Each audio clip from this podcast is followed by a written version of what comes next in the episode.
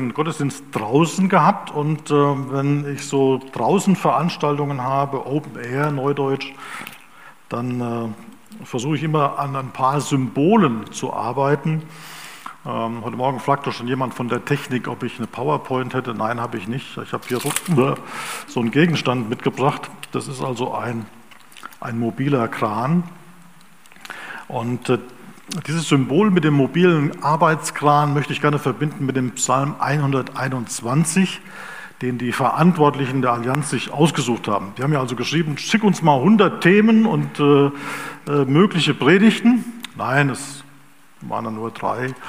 Und ich habe gesagt, das wäre eine Möglichkeit auch für einen Open-Air-Gottesdienst. Und dann hat man sich Psalm 121 ausgesucht ein sehr markanter Psalm, äh, auf den ich gleich intensiver eingehen möchte.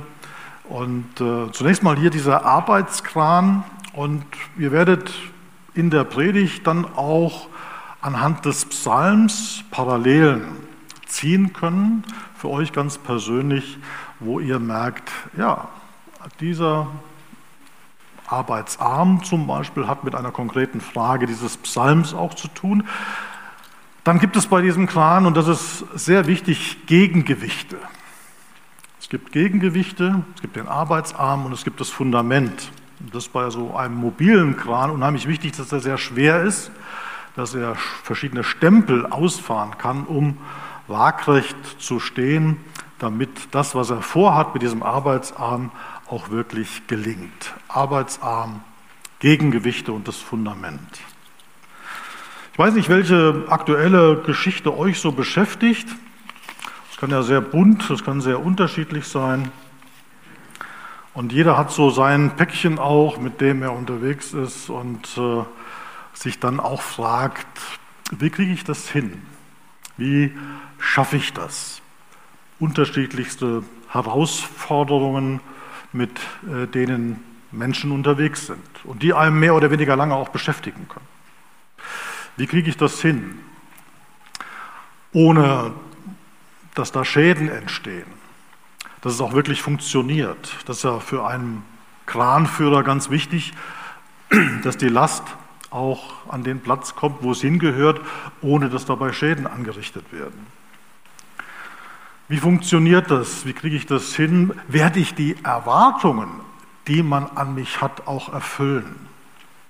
Das ist auch für manch einen echt schwierig.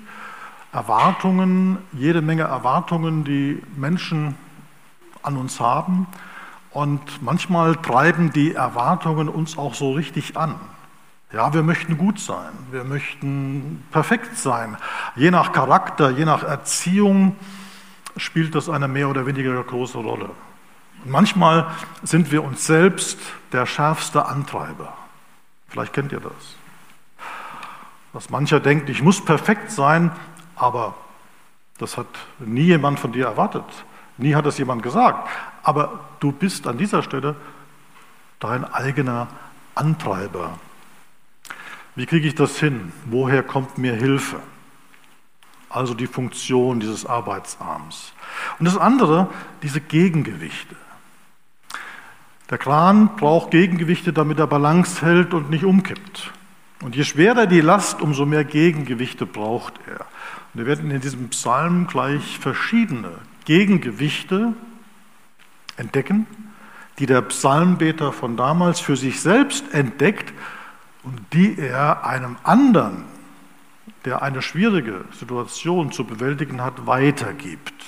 Und ich finde das ganz bezeichnend, sehr bereichernd, auf welche Gegengewichte unser Psalmbeter kommt. Und dann das Fundament, das Fundament auch des Psalmbeters, was gibt mir Halt? Womit kann ich Balance halten? Auf welchem Fundament stehe ich? Was ist für mich felsenfest klar. Also, ich stelle den mal jetzt hier hin und das Bild ist klar und jetzt können wir uns diesem Psalm zuwenden und ich lese den erstmal ganz und werde dann an verschiedenen Stellen nochmal natürlich einhaken. Der Psalmbeter ist also unterwegs nach Jerusalem, um einen Tempelgottesdienst zu erleben, unterwegs. Und dann sagt er, ich hebe meine Augen auf zu den Bergen, woher kommt mir Hilfe? Meine Hilfe kommt vom Herrn, der Himmel und Erde gemacht hat. Er wird deinen Fuß nicht gleiten lassen und der dich behütet, schläft nicht. Siehe, der Hüter Israels schläft und schlummert nicht. Der Herr behütet dich. Der Herr ist ein Schatten über deiner rechten Hand, dass dich des Tages die Sonne nicht steche, noch der Mond des Nachts. Der Herr behüte dich vor allem Übel, er behüte deine Seele. Unterwegs nach Jerusalem, um einen Tempelgottesdienst zu besuchen. Und unterwegs beschäftigt unser Psalmbeter eine Frage, nämlich woher kommt mir Hilfe? Vielleicht hat er berufliche Herausforderungen, vielleicht gibt es familiäre Herausforderungen, vielleicht nachbarschaftliche Herausforderungen. Woher kommt mir Hilfe? Wer ist eigentlich in der Lage, mir zu helfen? Und er ist der Überzeugung, wenn ich am Tempelgottesdienst in Jerusalem teilnehme, da werde ich eine Antwort bekommen. Da wird mir etwas begegnen über Lieder, über Gemeinschaft, über die Auslegung des Wortes Gottes. Und da wird bestimmt ein Impuls dabei sein, der mir hilft im Hinblick auf die Frage, woher ich Hilfe bekomme. Das finde ich wichtig, dass unser Psalmbeter die Erwartung hat, Gott, der Gottesdienst, die Begegnung mit anderen gottesfürchtigen Menschen, die Lieder, die wir dort singen werden, das Wort Gottes, das wir dort hören werden, die Erinnerungen an Menschen, die die Führung in der alten Tradition der Frömmigkeit erlebt haben, diese Erfahrungen werden für mich eine Antwort sein. Das erhofft er sich. Und dann passiert es schon unterwegs, dass er eine Antwort bekommt. Er muss gar nicht warten, bis er im Tempel erscheint, sondern er bekommt eine Antwort auf seine Frage schon unterwegs, weil er sich die Berge, also Berge ist fast übertrieben, also rund um Jerusalem gibt es keine großen Berge, sind eher Hügel, also im Westerwald oder so. Äh, aber er schaut sich diese Hügel an und er weiß, die stehen schon so lange da. Und Gott hat das geschaffen. Und mancher von euch wird denken, ist doch eigentlich eine ganz banale Erkenntnis. Gott ist der Schöpfer. Ja, klar. Was denn sonst? Und manchmal wird das ganz Banale, was man schon seit Jahrzehnten als Grundlage des Wissens, der Überzeugung mit sich herumschleppt, manchmal wird das Banale zur aktuellen Antwort auf eine Frage, die mich beschäftigt. Das Banale, selbstverständlich, selbstverständlich gewordene, kann auf einmal wie so ein Blitz in dein Leben einschlagen, im besten Sinne, und dir wird etwas klar. Nämlich Gott, der Schöpfer Himmels und der Erden. Ja, in seiner Hand bin ich geborgen. Paul Gerhard er hat dieses wunderbare Lied gedichtet, Befiehl du deine Wege und was dein Herz kränkt, der allertreuesten Pflege des, der den Himmel lenkt, Schöpfer, der Wolken, Luft und Winde gibt, Wege, Lauf und Bahn, der wird auch Wege finden, da dein Fuß gehen kann. Eine Erkenntnis, die für Paul Gerhard ganz wichtig war. Denn er hat sich mit einer ganz wichtigen Frage beschäftigt, woher kommt mir Hilfe? Angesichts der Folgen des Dreißigjährigen Krieges, Pest, Hungersnöte. Seine Tochter wurde nicht sehr alt, starb schon nach einem halben Jahr. Seine Frau hat er auch nicht lange gehabt.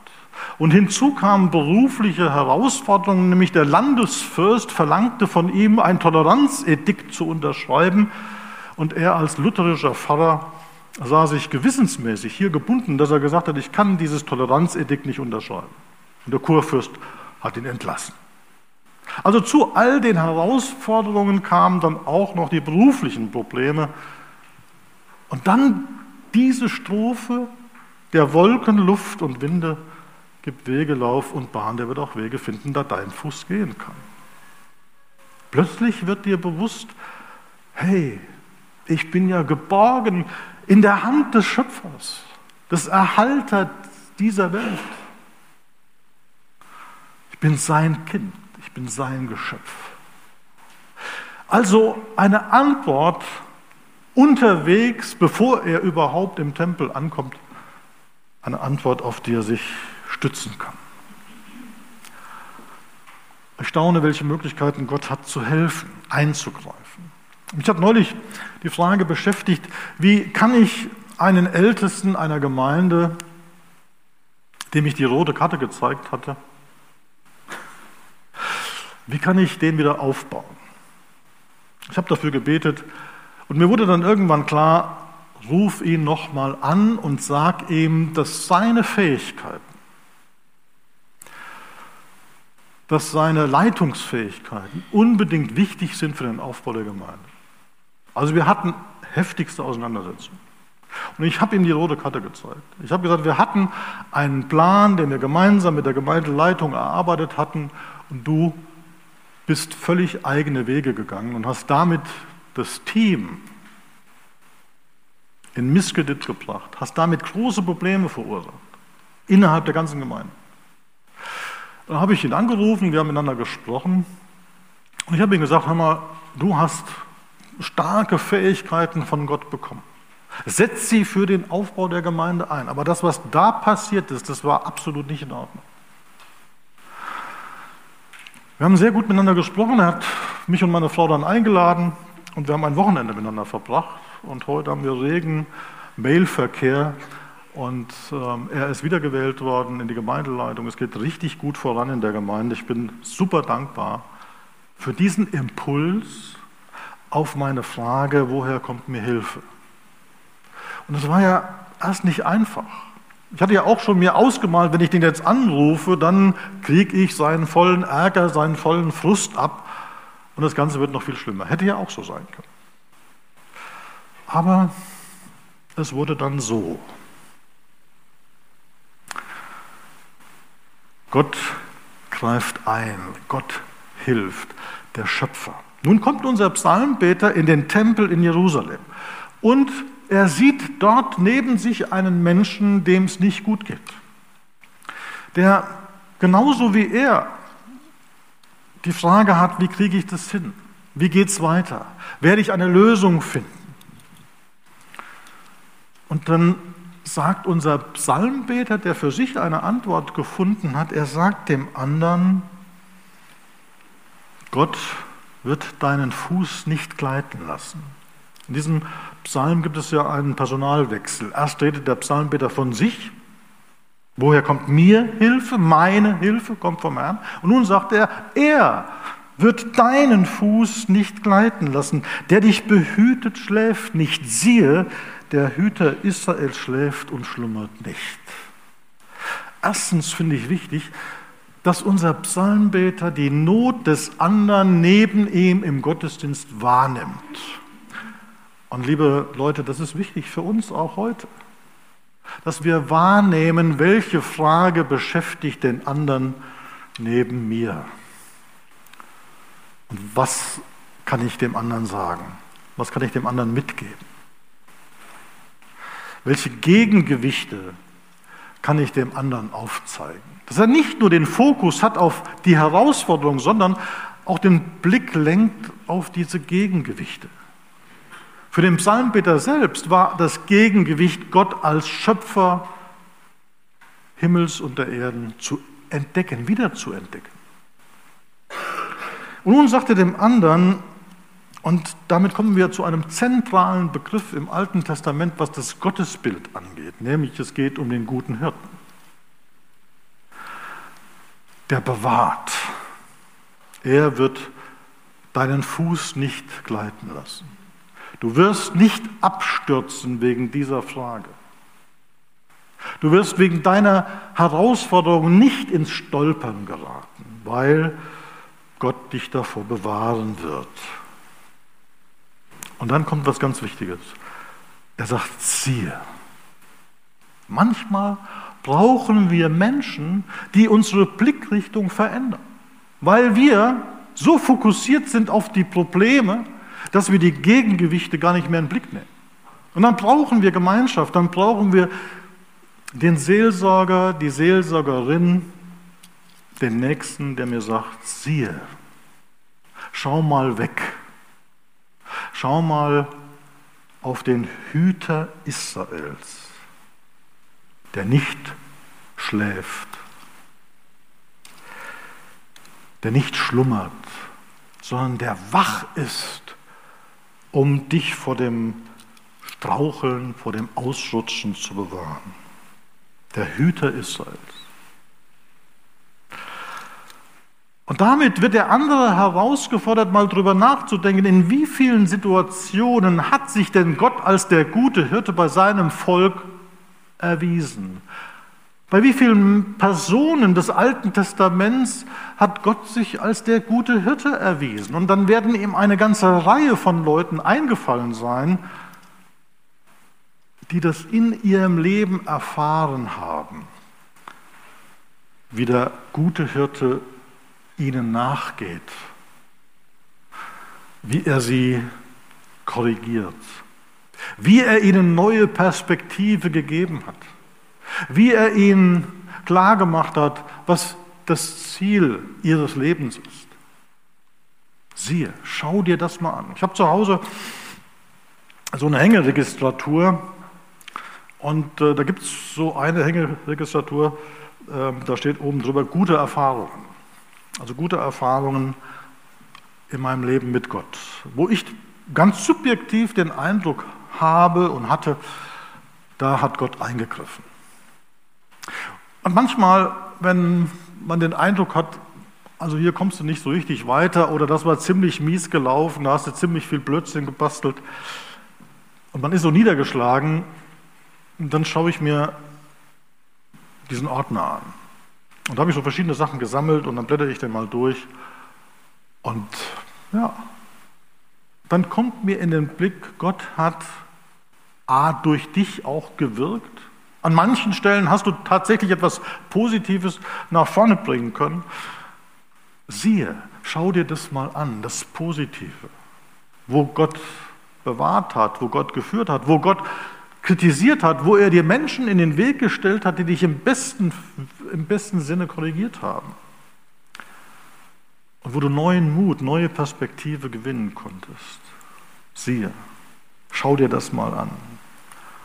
Guck dir das mal an. Das wichtige Gegengewicht an dieser Stelle ist tatsächlich, vergiss nicht zu danken dem ewigen Herrn, er hat dir viel Gutes getan. Total banal eigentlich, oder?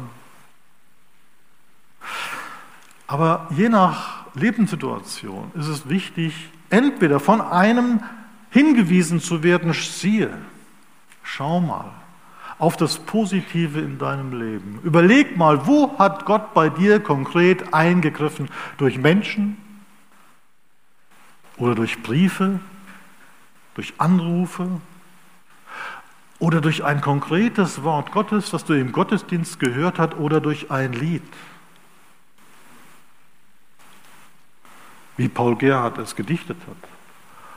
Und diese Lieder sind ja bis heute deswegen so dynamisch und deswegen so wegweisend, weil wir merken, da hat einer erlebt, was es heißt, entlassen zu werden, die Frau zu verlieren, die Tochter zu verlieren, die Folgen von Hungersnöten und Pandemien mitzubekommen. Und er hat Antworten bekommen für sich, für sein Leben und für andere. Und deswegen möchte ich euch ermutigen, da wo ihr Menschen erlebt, wo ihr den Eindruck habt, die haben gar keine Gegengewichte mehr, sie drohen aus der Balance zu geraten, dass ihr ihnen solche Gegengewichte dann auch aufzeigt. Der Hüter Israels, der gute Hirte, der nicht schläft und nicht schlummert, er behütet dich. Der Herr behütet dich, geht es dann weiter. Er ist dein Schatten über deiner rechten Hand, dass dich des Tages die Sonne nicht steche, noch der Mond des Nachts. Er ist dein Schatten. Wer von euch kennt noch Lucky Luke? Von ihm hieß es ja, der Mann, der schneller zieht als sein Schatten.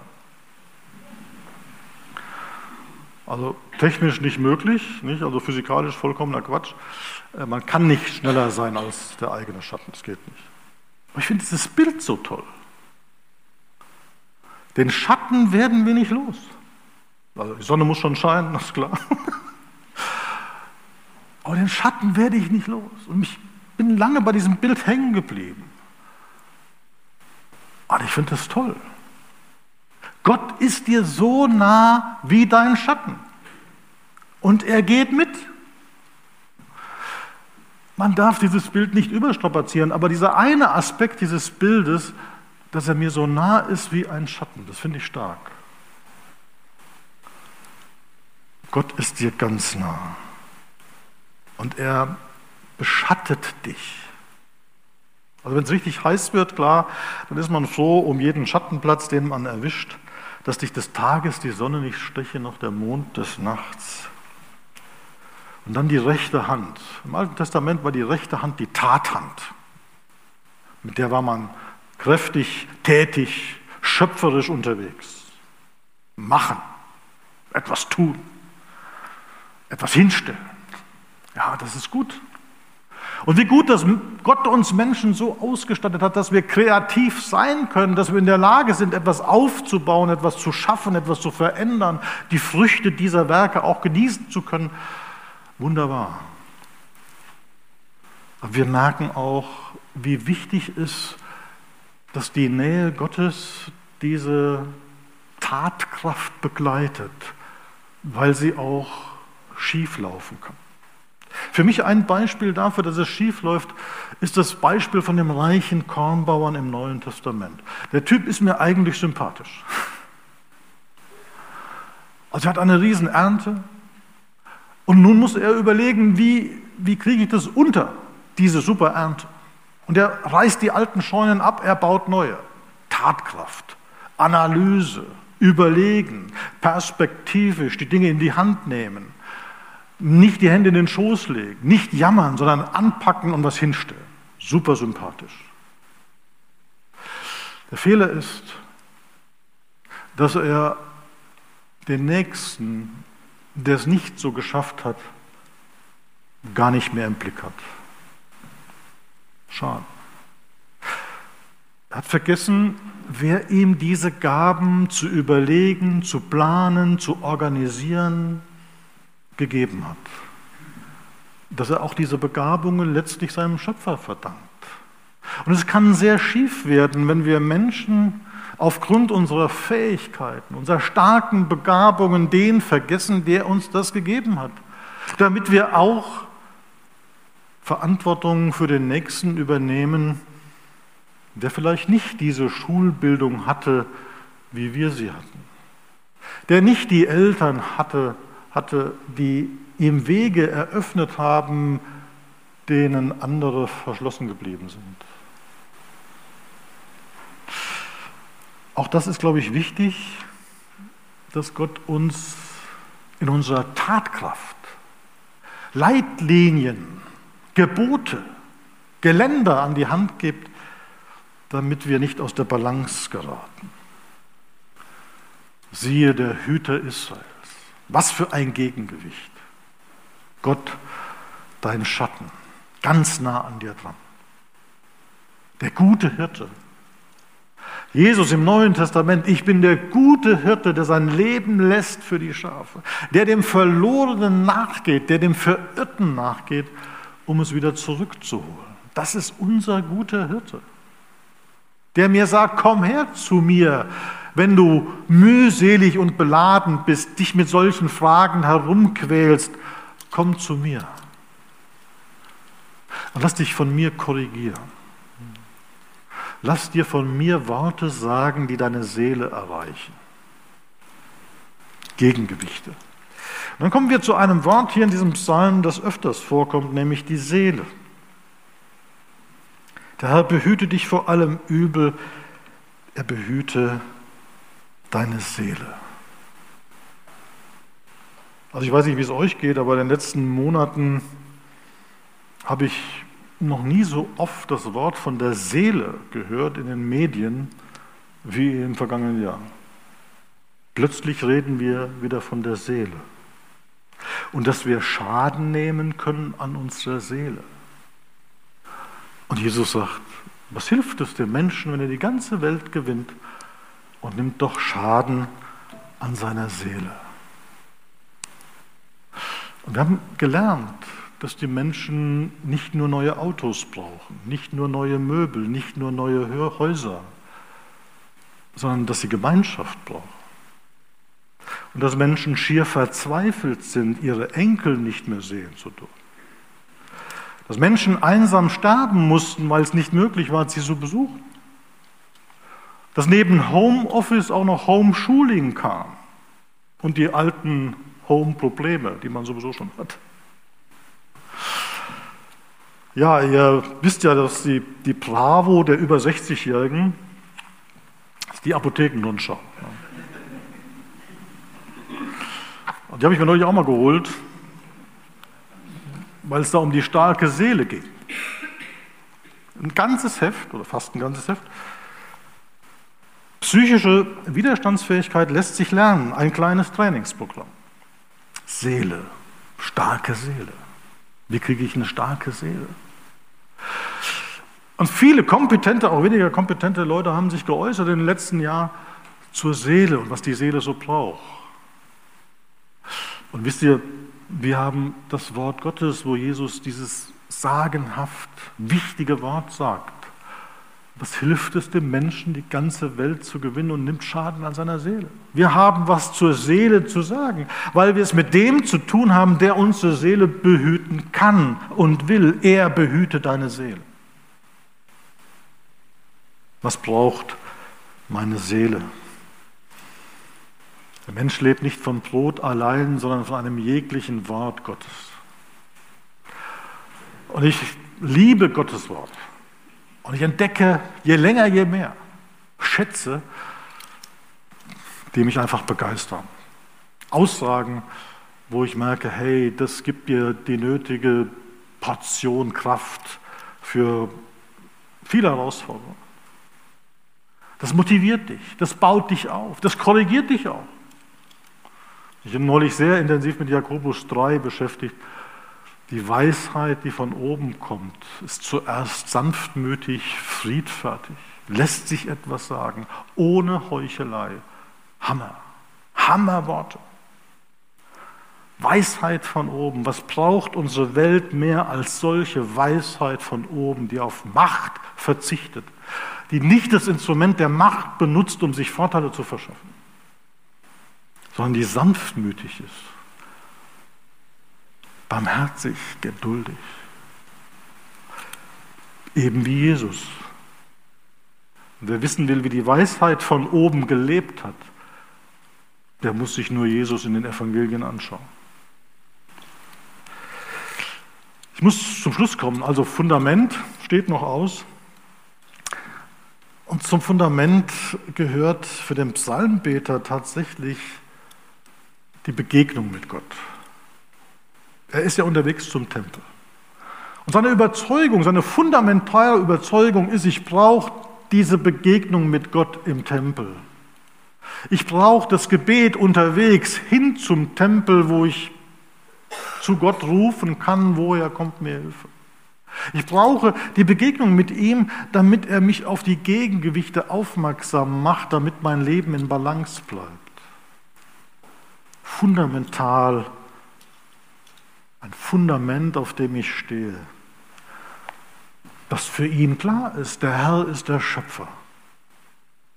Der Herr, er gibt das Wort, er ist der gute Hirte, er ist der Schatten, mir ganz nah. Wenn man es neutestamentlich für sich in Anspruch nehmen möchte, dann ist klar, das Fundament, so sagt Paulus, ist Jesus Christus, der das Entscheidende für uns getan hat. Die Gerechtigkeit, die vor Gott gilt, sie kommt durch ihn. Sie wird uns im Glauben geschenkt. Der Glaube als Fundament, fundamental auf dieser Grundlage zu stehen. Und ich wünsche dir, dass dir klar wird, mein Fundament ist nicht meine Leistung. Das Fundament, auf dem ich stehe, ist nicht mein Machvermögen oder mein Können, sondern das Fundament, auf dem ich stehe, ist, dass ich zu Jesus Christus gehöre. Und dass ich bereit bin, zu ihm zu kommen. Mit dem, was mich bedrängt, mit dem, was mir Mühe macht, auch mit dem, was mir Freude macht. Ich habe verstanden, was das bedeutet, zu ihm zu kommen. Die Gemeinschaft mit ihm zu suchen. Das ist für mich fundamental. Bleibt in mir, ich in euch und ihr bringt viel Frucht. Es ist so einfach. Eigentlich ist es so einfach. Bleibt in mir, ich in euch. Kommt her zu mir. Er ist das Fundament. Und ich wünsche euch, dass ihr die Gegengewichte entdeckt und nicht nur fokussiert seid auf das, was ihr zu bringen habt, zu leisten habt. Und dass dieser Psalm euch ein wenig begleitet auf eurem Weg bei all den Herausforderungen, mit denen ihr es zu tun habt. Ich würde gerne noch mit uns beten. Herr, ich danke dir für diesen wunderbaren Psalm, für diese konkrete Lebenserfahrung, die hier beschrieben wird, die der Psalmbeter für sich gemacht hat, um zu entdecken, wer du bist und was das für ihn bedeutet. Du bist der Schöpfer, du bist der Erhalter, du lenkst Wolken und Himmel und du lenkst auch das eigene Leben.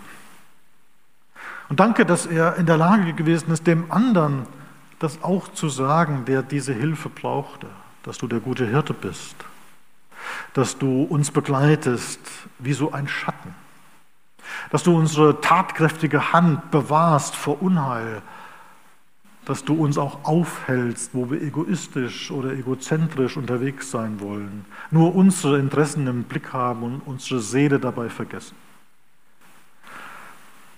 Herr, so wünsche ich mir Menschen, die mir so begegnen. Und ich möchte selbst jemand sein, der als dein Werkzeug Menschen so begegnet und ihnen neue Perspektive zeigt, weil ich hinweisen darf auf dich, den guten Hirten. Und danke, Herr, dass du uns fundamental, fundamentale Überzeugung gibst, dass du Anfang und Ende bist, dass du der Herr bist, dass du der bist, der alles für uns getan hat der uns einlädt in seine Nähe. Und so hilf uns, Herr, dass wir mit dem, was uns beschäftigt, mit unseren Fragen zu dir kommen und dann erleben, wie du uns Antwort gibst, die unserer Seele gut tut. Amen.